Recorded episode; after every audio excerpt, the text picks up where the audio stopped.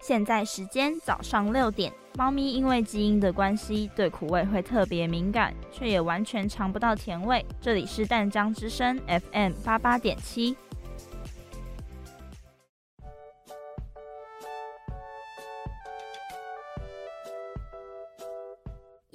期待哦！终于要出去玩了。真的，因为疫情的关系，已经很久没有出国了。话说，我们是几点的航班啊？嗯，我看看吼，哪里怎么了？出事啦，阿贝！我们的航班九点半就要飞了，那里现在不是只剩半个小时了吗？所以我们赶快走吧。等一下，哎，你有听到一个声音吗？哎，一定是你开心过头出现幻听的啦。给我等一下，嗯，好像真的有一个声音哎。你们是不是忘记一个东西了？没有吧？护照、钱包、地图，我们都检查过了啊。再想一想，都有带啦。不，你们忘了带旅游便利贴。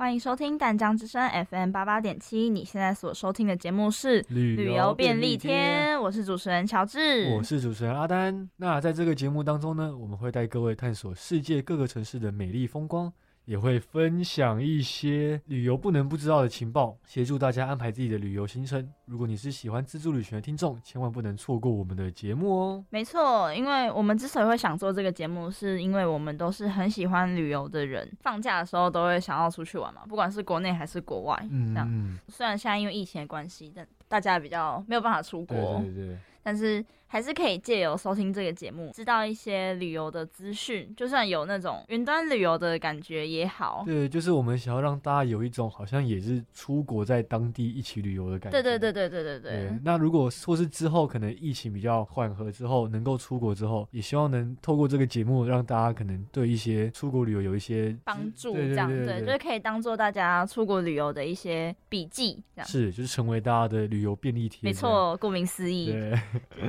这也是我们做节目的那个宗旨。这样，是是是。对那诶，乔治有没有最喜欢去旅游的国家呢？我的话，呃，我们家之前就疫情还没还没很严重的时候，我们家是基本上每年会出去一次。是然后我们就跟一般的台湾人一样，就是最喜欢去日本诶、我去过好像四次还六次日本，就各个地方。对啊，就是、哦而且是因为日本很近，然后去的台湾人又多，又蛮方便的，所以算是一个日本通的概念。也还好。但是我真的很喜欢日本，我觉得日本是一个每一个城市都很值得去旅游的地方。哦，那你有去过日本的哪些城市呢？我去过东京，然后冲绳、北海道，还有京都跟大阪。哦，嗯，哇，讲到大阪，那就是我们 没错，这就是我们今天要讲的地方。我们今天要讲的呃城市就是位于日本关系的大城市大阪。是。那我们今天会一整个小时跟大家好好介绍这座也是蛮蛮负盛名的一个旅游城市。没，错，因为它在大家第一次自助旅行的时候，很多人都会选择这里，因为它是一个很方便的地方，然后好吃好玩的都很多。是。好，那我们就马上进入我们的第一单元，踩点冲第，一。Ladies and gentlemen, the captain. 哇睡得好饱哦。宝贝，我们好像要到达目的地嘞。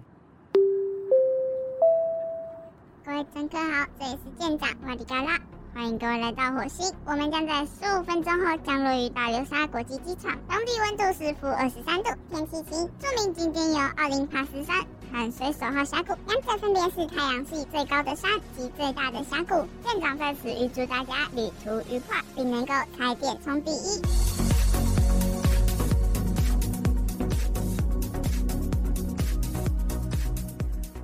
欢迎来到我们第一单元踩点点冲第一。在这个单元里呢，我们会为大家对大阪进行初步的认识，并且介绍一些旅游景点。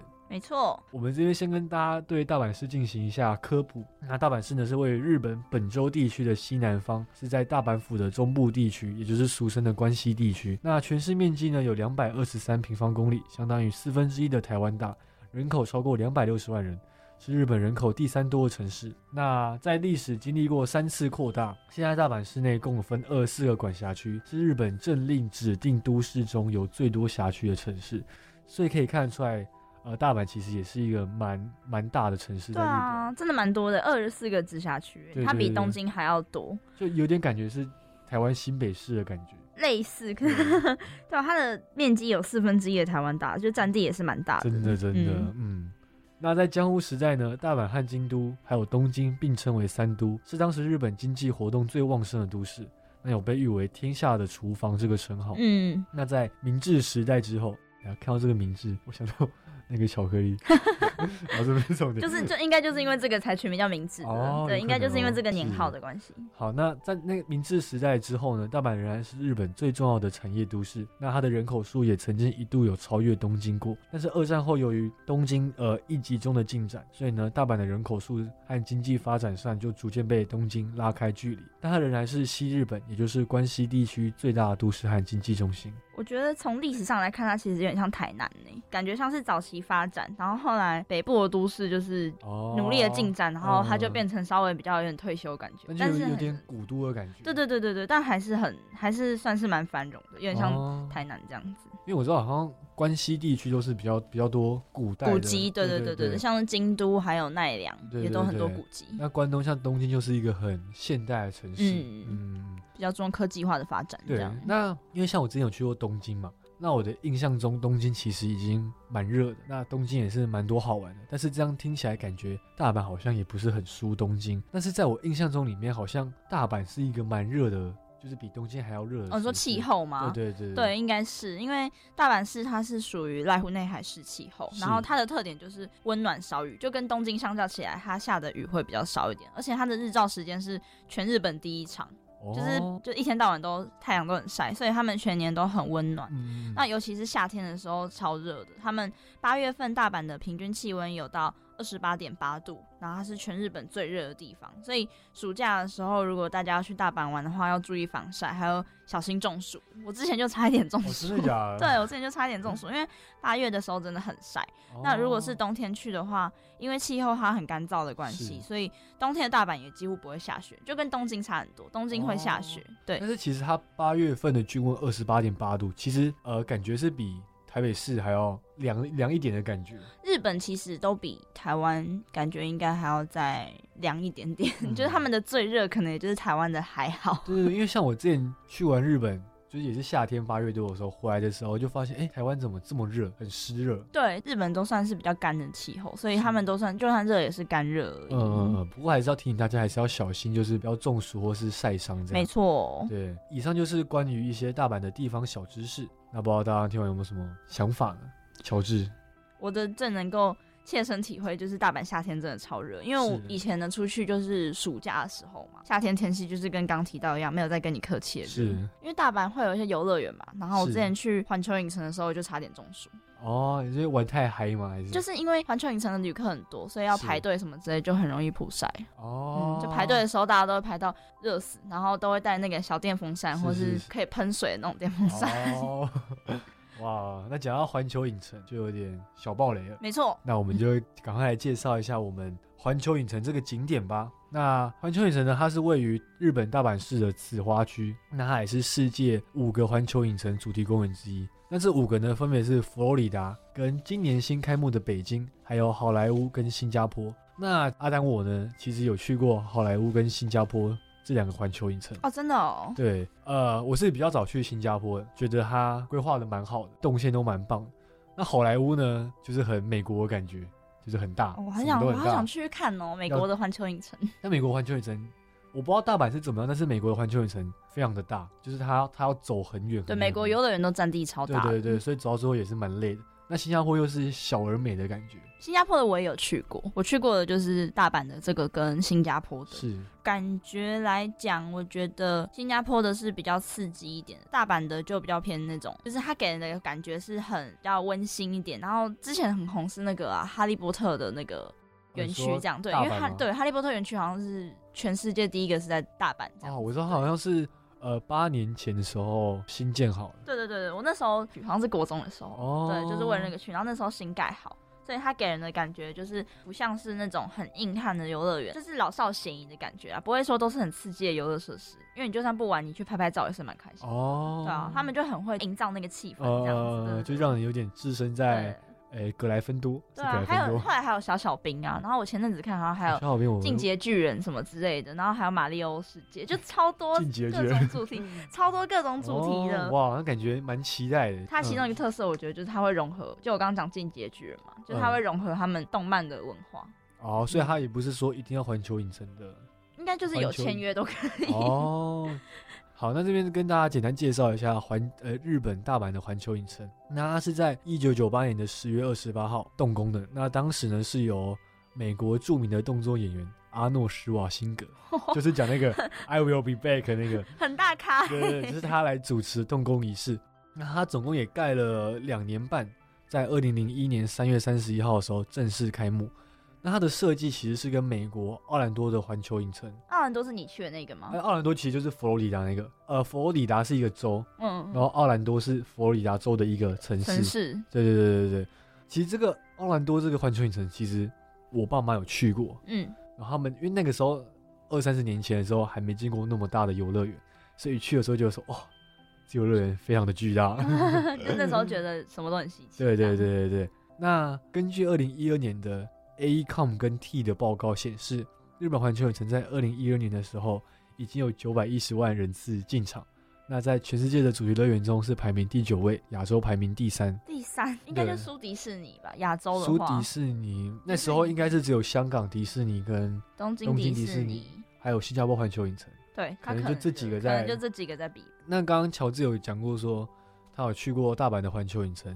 你那时候去的心得，还有你觉得它整体规划的一些感想，你觉得是是怎么样的？我那时候去的时候是已经好几年前了嘛，所以哈利波特的园区就是让我印象比较深刻，因为它的城堡就是真的很大。虽然我不是哈利波特粉丝，是我好像没有看完全部的哈利波特，但是还是可以觉得哇好酷哦。然后而且真的是你一走进那个门，然后那个音乐就开始响，就是噔哦噔噔噔 就开始就开始唱了，然后嗯就哇旁边都有人在施魔法，因为他们的道具也做你的超好。工作人员吗？也不用工作人员，你只要去买魔棒也可以。就他们那个园区里面，我先讲哈利波特主要好了，因为我对那个最有印象，就是那时候是刚开的时候，会觉得什么都很屌。嗯，就是他的那个周边商品区有卖一些魔法道具，然后他们园区里面还有很多感应装置，就是你买那个魔棒，然后他们会教你说，你只要喊一个咒语，然后感应到那个点往前挥，然后它就会有特定的那个特效出来，哦就真的会喷火或者喷水或者喷血什么之类的，喷超血 哇，对，超酷的。对，讲到讲到这个，我已经想到，我其实去那时候去好莱坞的环球影城，我有去哈利波特园区，嗯你，知道为什么吗？因为我买一根 哈利波特的魔法杖回来。哦，你刚你就是我刚刚讲的那个、啊，你真的买了哦？然后呢，我买回来之后，我哥呛爆我，他说你买一只树枝回来干嘛？而且真的那根超贵，那根我记得日本我记得好像卖要台币三千块，对，超多。还多少钱？我当时在在美国买的是一百多美元，超贵。买那干嘛？你很喜欢哈利波特吗？没有，我觉得很酷，就是因为台湾买不到啊，是没错，然后哦，可是它做的很精致，就是它会跟哈利波特里面一样，就是一模一样。每个角色都不一样。什么哈利波特是接骨木啊那，时候我是记得邓布利多最帅，哦，但那时候我就觉得说啊，好像哈利波特比较有名就，是主角的，但是哈利波特其实就是很简单啊，它就是一个枯木，嗯，然后下面有一个那是接骨木，对对对，哦接骨那是接骨木，对对对。那你你有像我刚刚讲的一样，就是它会有一些装置，然后可以干嘛吗？讲认真的，我玩那种乐园啊，我不是玩它的主题，我是玩它的刺激。那你买那魔杖到底要干嘛？就是我觉得你花三千块钱买一根树枝，然后没有买一也没有体验。买一个回忆，有我应该有体验，只是我没有特别记得说那个是哈利波特。你知道他现在还在吗？还是你回收了？他当然还在啊，他现在还摆在我淡水的住屋处。真的吗？真的真的真的。对，好，那那我们接下来第二个景点呢，就由我们的乔治来为大家做介绍。好的，那刚刚讲的是比较游乐园的嘛，那接下来讲的是观赏大阪市区的景色的景点，就是是大阪有一个很有名的大楼，叫做梅田蓝天大楼。嗯梅田区就是大阪比较繁华的一个地方，是然后这个大楼会著名是因为它的建筑外形很特别，它就是一栋，然后建筑的我不知道是建材还是怎样，反正它外观就是会反射。会反射整个城市的光景，所以它也叫蓝天，就是因为它会反射整个天空的样子，所以你白天去的时候看到它就是整栋，对整栋都是蓝蓝的，嗯，然后嗯很漂亮。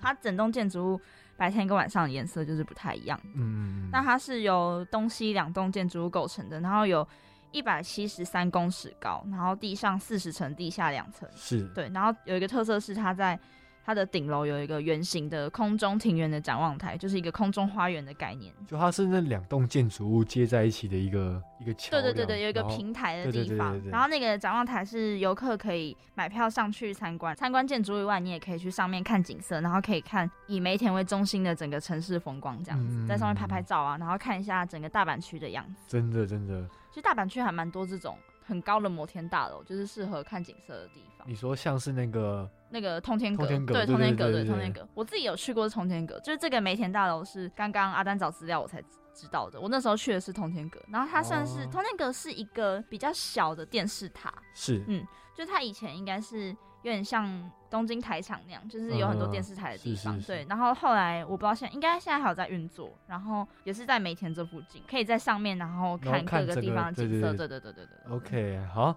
那我们就紧接着来介绍我们第三个景点。那第三个景点呢，就是赫赫有名的大阪城。哦，这算是大阪地标哎。对对对，也算是大阪的古城。那它是位于日本大阪市中央区的大阪城公园里。那它和名古屋城还有姬路城。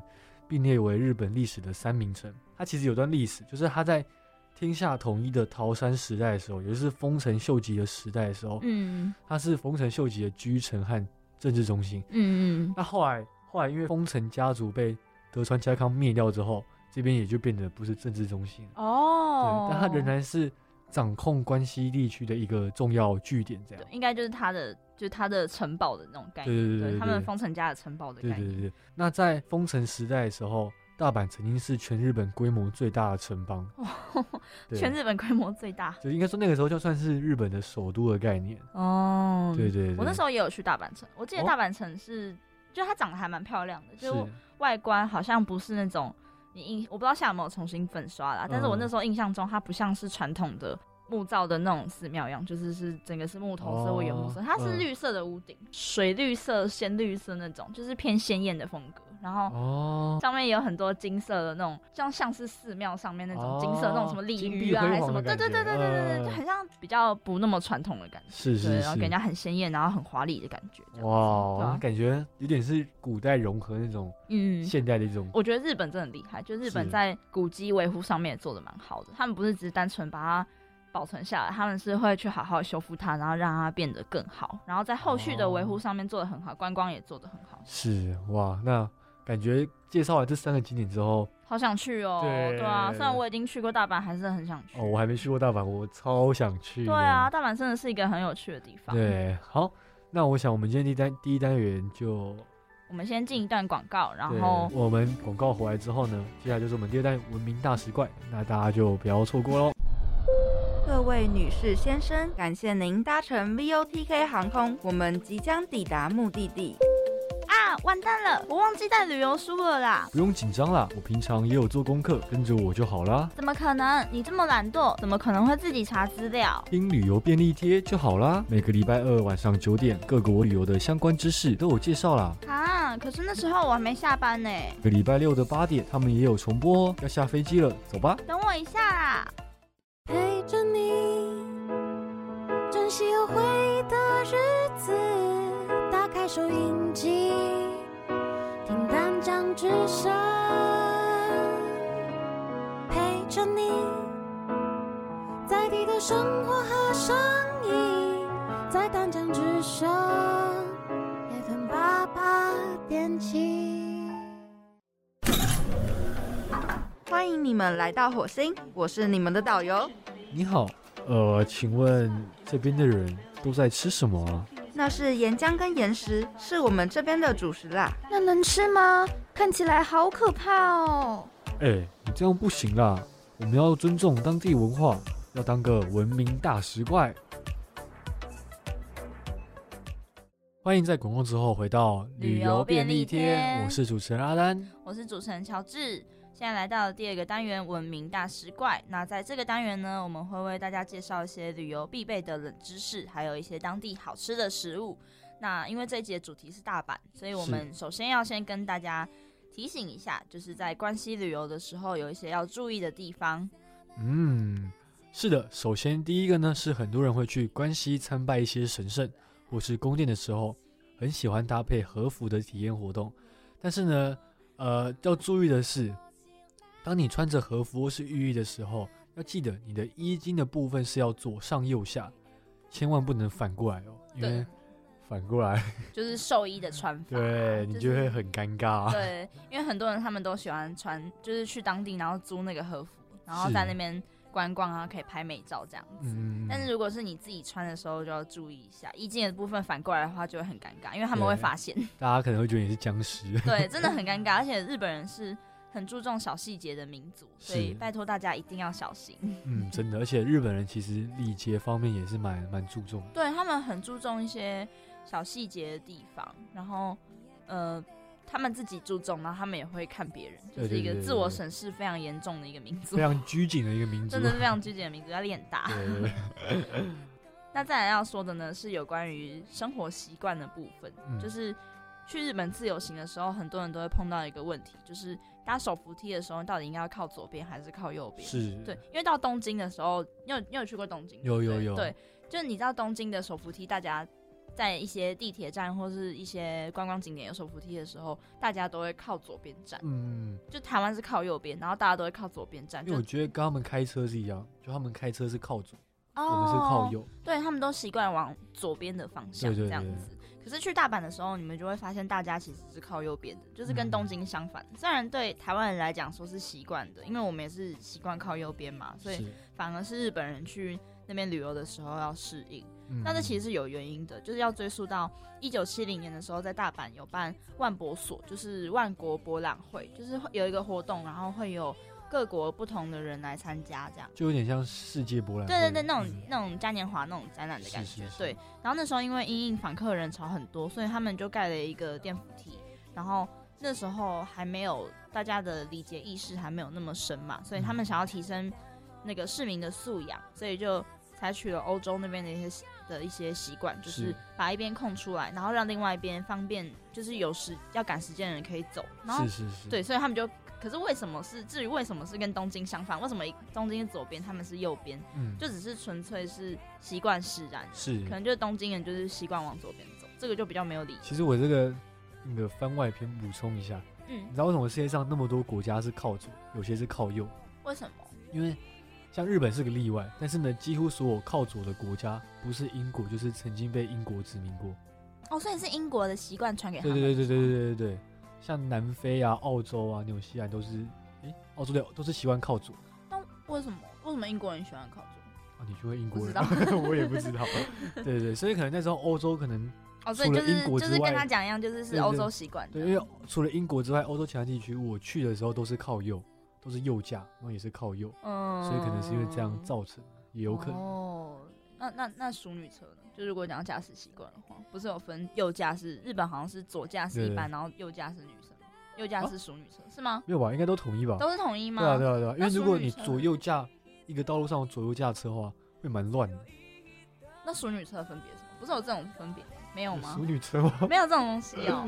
我不知道哎。因为之前我记得，就是有一些影集会讲啊，就是你看那个人的驾驶坐在哪一个方向，然后我记得好像右驾是淑女车，还是现在已经没有这种东西？有，你没有听过我没听过。？OK，never、mind，当我没说，好，当我没说。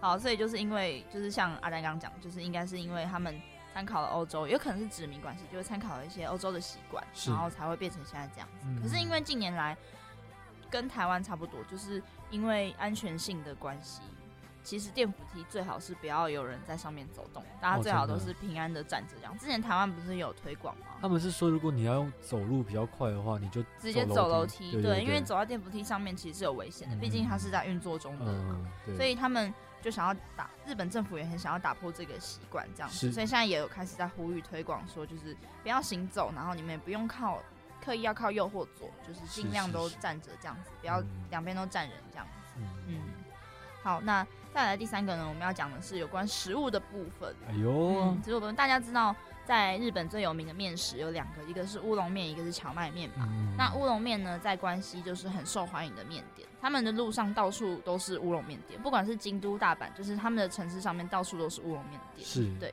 那其中有一个品相很有大家很爱吃的就是豆皮乌龙面。豆皮乌龙面就是会把类似就炸过的豆皮，就是其实就是豆皮寿寿司的豆皮，嗯。然后一大块放在乌龙面上面一起吃这样子。哦，对，然后因为这个实在太多人吃，所以那个刚刚前面不是有讲到明治嘛，还有一个很有名的那个日清，就是日本的那个零食泡面的那个厂商日清，他们也有出绿色的那个乌龙面，也是哦就是豆皮乌龙面这个口味，他们有推出，然后那个包嗯装绿色，那那个也很有名啊，我超喜欢吃那个，但是那个在日本买会比较便宜。差超多，大家我跟你们讲，差价格差超多，日本买才含税才一零八日币，然后台湾直接卖到七十五块。哦，你可以买两碗，还有剩。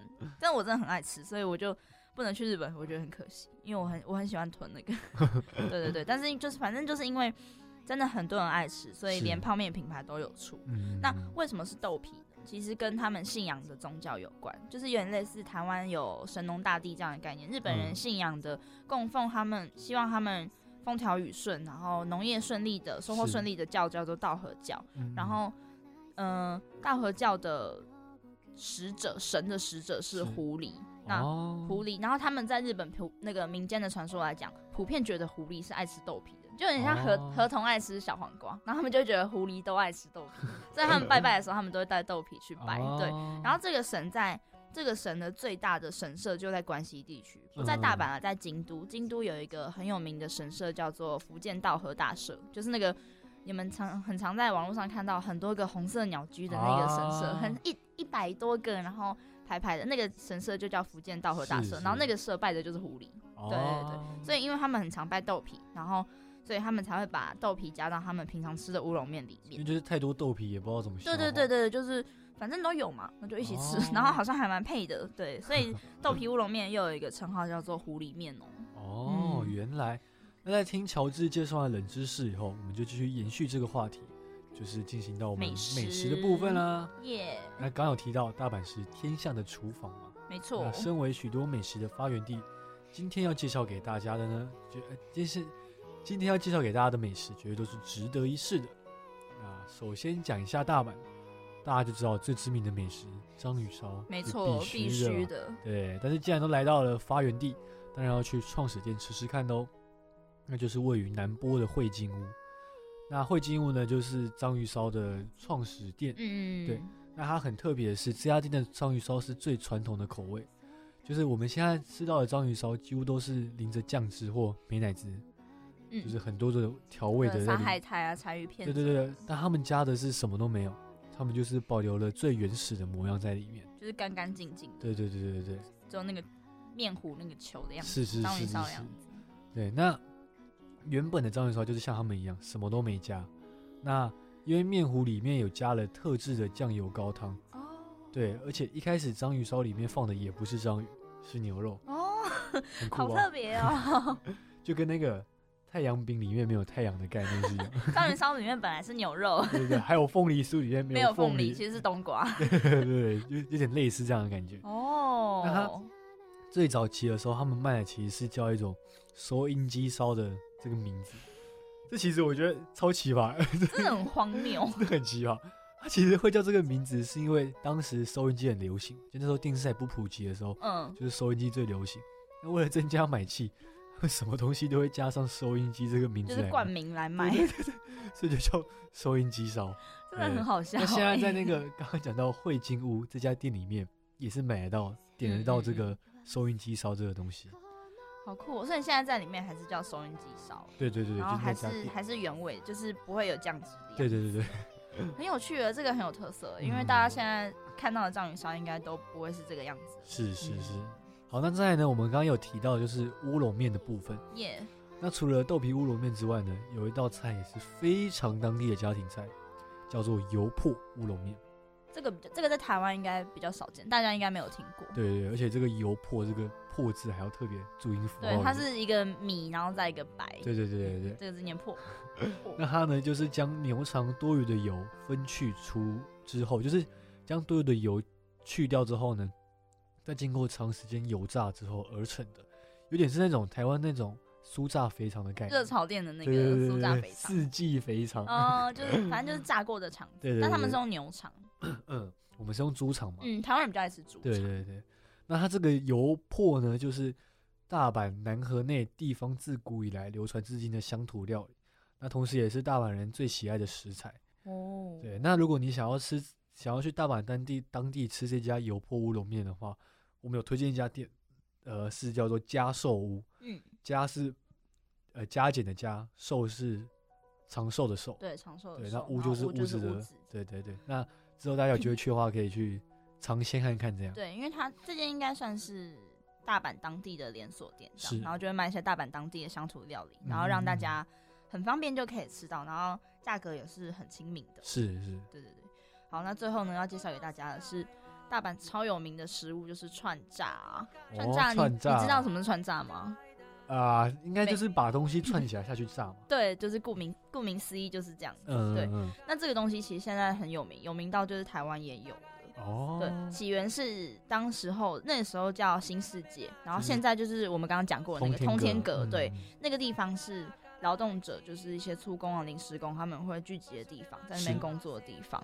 那因为工作很辛苦，他们也没有什么时间可以吃东西，所以那边有一位老板娘就是发明了这个东西，就是把呃把食材然后切成一口一口的，然后穿在竹签上面，然后下锅油炸之后就可以方便使用，然后又很好吃。而且有很大的饱足感。对，有很大的饱足感，嗯因为炸了之后又有淀粉嘛。对是，，所以然后后来也演变成到现在变成一个已经不是劳动者才会吃的东西，是一个很有名的一个大阪当地的庶民小吃了。嗯，对，，那就像刚刚讲的，就是他们现在也已经开到台湾来，不知道大家有没有听过？这这算工商吗？反正就是 不是啊，不是对不是就是享分享。有两家很有名的，我记得有两家很有名的，就是一家是串家物语，然后一家是达摩串炸，这两家都是从大阪当地开业，然后一路红红到开店开来台湾的名店。哦，对，那虽然达摩串炸现在已经退出台湾了，串炸还串家物语还在，但达摩串炸已经退出台湾了。可是他在大阪的通天阁的本店就是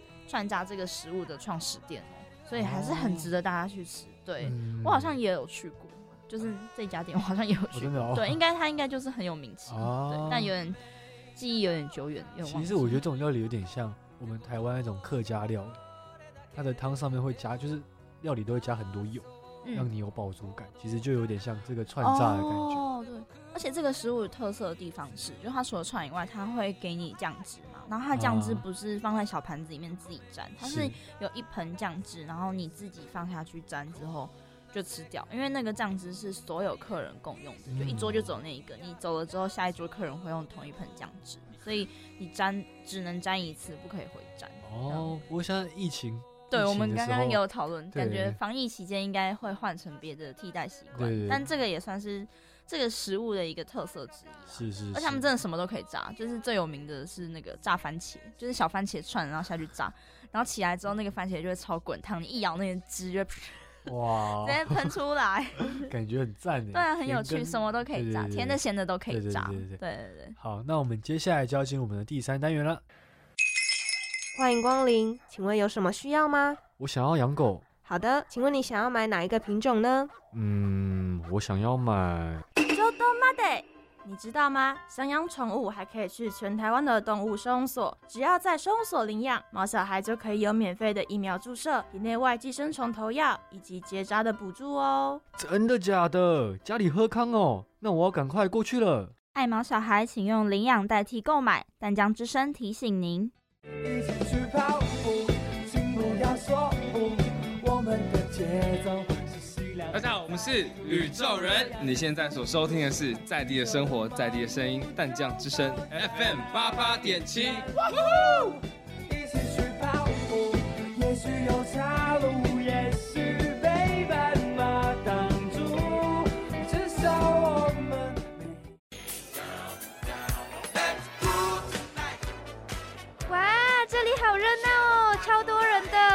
而且还有乐团在表演呢，他们很红吗？这里是全火星最大的酒吧，能够来这边表演的乐团都必须是这边最有名的才够资格哦。难得来了，就好好成为异乡音乐人吧。欢迎在广告之后回来旅游游便利贴，贴我是主持人阿丹。我是主持人乔治。那现在是第三单元异乡音乐人，在这个单元里面，我们会为大家介绍当地特色的音乐文化，然后推荐一位当地出生的歌手介绍给大家。那我们今天要介绍的呢，就是日本非常盛行的音乐文化之一，也就是偶像文化。是，那偶像这个名词呢，其实在一九零一九七零年代就已经有了。那在日本娱乐界中呢，偶像主要是指与粉丝共享成长过程的人物，就跟我们现在知道的偶像好像不太一样对，。就不是不是单纯的唱跳歌手了。对对对，嗯因为我们现在觉得偶像好像跟我们是有一段距离。那他们的特色就是全面打造自己的形象，在歌唱、舞蹈、戏剧和搞笑等众多领域中展开活动。那相对于重视外表的模特儿，偶像的外表不一定要非常的出类拔萃。那他们的存在本身就是一种魅力，反而是比较容易亲近的存在。这样，嗯，嗯嗯，就是就像刚刚讲了，就是他们不会太过于，他们是要走一个平易近人路线，是对，就是跟你比较没有距离，不像是那种很高攀不起的艺人这样子。嗯嗯，而且他们也不一定要很会唱歌或很会跳舞，对对，就是只要有一种魅力在。对，只要你也可以会演戏或者是会搞笑这样，只要能够让观众喜欢上你，那就可以了。嗯，其实这部分我还蛮有感触的，因为是我之前有看一档那个选秀节目，韩国做的，嗯。然后他们就是要选出练习生，然后出道组女团嘛。嗯。然后那一档他们就是找来 AKB48 合作，哦，就是他们就跟那个公司合作，然后就找很多日本练习生来。然后节目那时候就是以日本练习生跟韩国练习生的差异作为一个卖点，对，哦，因为韩国练习生在训练上面，他们比较注重唱歌啊、跳舞啊，就是你的专长要发挥的很好，是然后你要是那个领域做的很好的人，对。嗯那跟日本的日本的训练生就比较不一样。日本训练生他们在歌唱舞蹈方面训练，就是你会感觉出他们的实力差距是比较悬殊。他们可能比较没有那么会唱歌，没有那么会跳舞，可是他们在舞台的那个表情管理啊，就是笑得很可爱啊，然后或者是肢体动作，或者是跟粉丝的态度什么之类的，他们都是做的很好。哦嗯，，他们就是很有那种跟你就是跟你好好相处的那种感觉。但是我觉得这样子压力也很大，你说对谁压力很大？对偶像来说啊，很大啊，对啊，很大、啊，啊因为他们就是因为，反而他们因为很，就是因为他们很依赖跟粉丝之间的关系啊，所以维护形象就变得很重要。所以你也不能随便结婚呐、不能随便交往啊，对不能酗酒啊，不能抽烟啊，什么什么什么。对，因为这样，所以他们的这个产业对偶像有很严格的要求，言行举止啊、私生活都。对，但是我自己也觉得这样好像有点不太好嘛，就是我觉得有点太压抑哦。其实做久，我觉得一定会觉得很辛苦。对啊，嗯，对啊，做久了一定会觉得很辛苦。嗯他们可能也不是你们外表看起来的这么的开心，但他们还是都很敬业，在台上的时候都还是很敬业的在表演这样就是日本的职人精神。对这方面也有一点职人精神，一生悬命的感觉。对对，那讲到偶像文化呢，一定要提到一位大人物，就是我们的邱元康。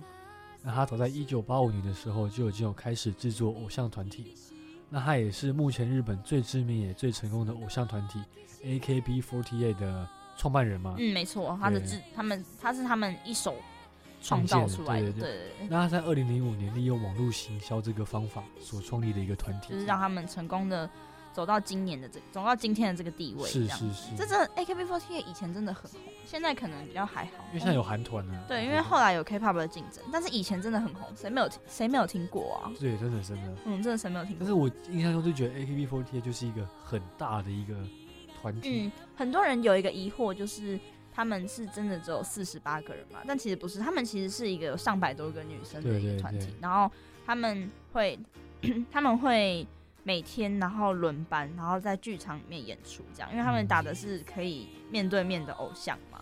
对对对，那我们今天呢，要为大家介绍的人呢，因为要跟大阪当地做文化结合，所以我们今天刚刚听到的歌曲是来自 NMB48 的《Koi Naga No Thank You》。